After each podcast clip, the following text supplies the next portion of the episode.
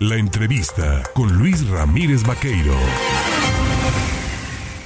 Oiga, por supuesto, cuando son las 8 de la mañana con 31 minutos, vamos hablando también de lo que ocurrió el fin de semana y, por supuesto, de ir cerrando, ¿no? El tema de la revocación de mandato, pero sobre todo del futuro del Instituto Nacional Electoral, que es el órgano garante de los procesos electorales, de la democracia.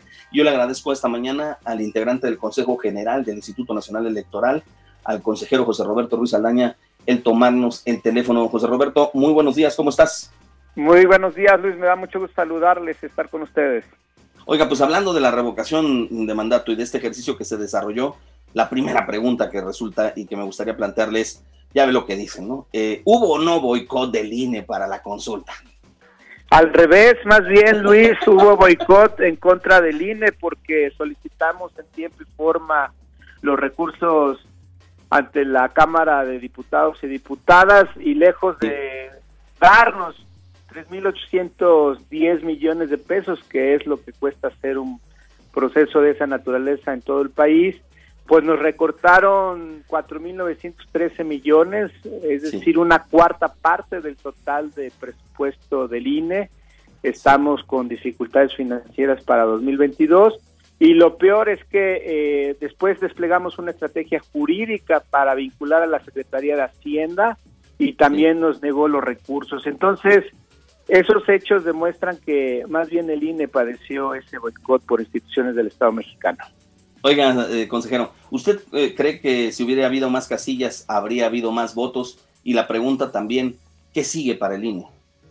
Pues la respuesta es absolutamente no, Luis, porque, por ejemplo, acá en Ciudad de México, que es muy fácil transportarse, hay metro, eh, pues mm, eh, muchas facilidades para eh, ir de un lugar a otro, líneas de metrobús, por ejemplo, pues no hizo la diferencia, es decir, fue una de las entidades con relativamente baja participación y lugares más eh, rurales, como por ejemplo en Chiapas, que pues hay dificultades para transitar en los caminos, eh, hubo mayor participación, entonces no no no va por ahí eh, esa posibilidad.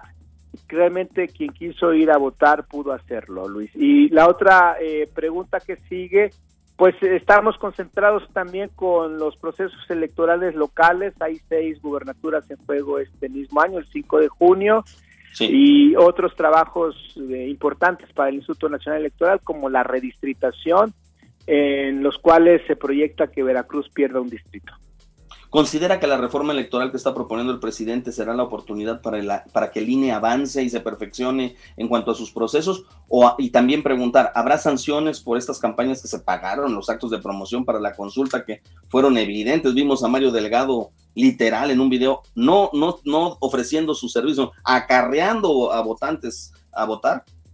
Bueno, sobre el tema de la reforma electoral es un tema, Luis, de gran calado ojalá que si hubiera fuera para mejorar, pero hoy por hoy lo que ha demostrado eh, el partido en el gobierno más bien es eh, un gran retroceso. Por ejemplo, sus allegados nos pidieron instalar directamente ellos casillas para el proceso de revocación. Eso eh, hubiera sido gravísimo que ahora sí que cada quien ponga sus propias casillas con sus propias boletas y haga sus propias cuentas.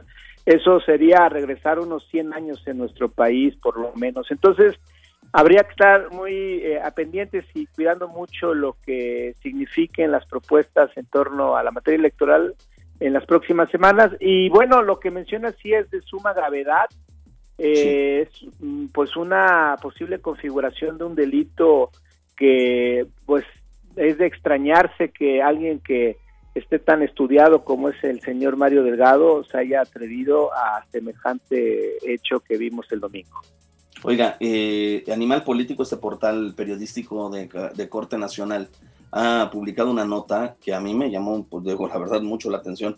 No sé a usted si está enterado. Mire, cuatro estados gobernados por Morena tuvieron casillas con el 99% de participación, incluso con más votos que electores, ¿esto no será suficiente como para abrir una investigación, oiga?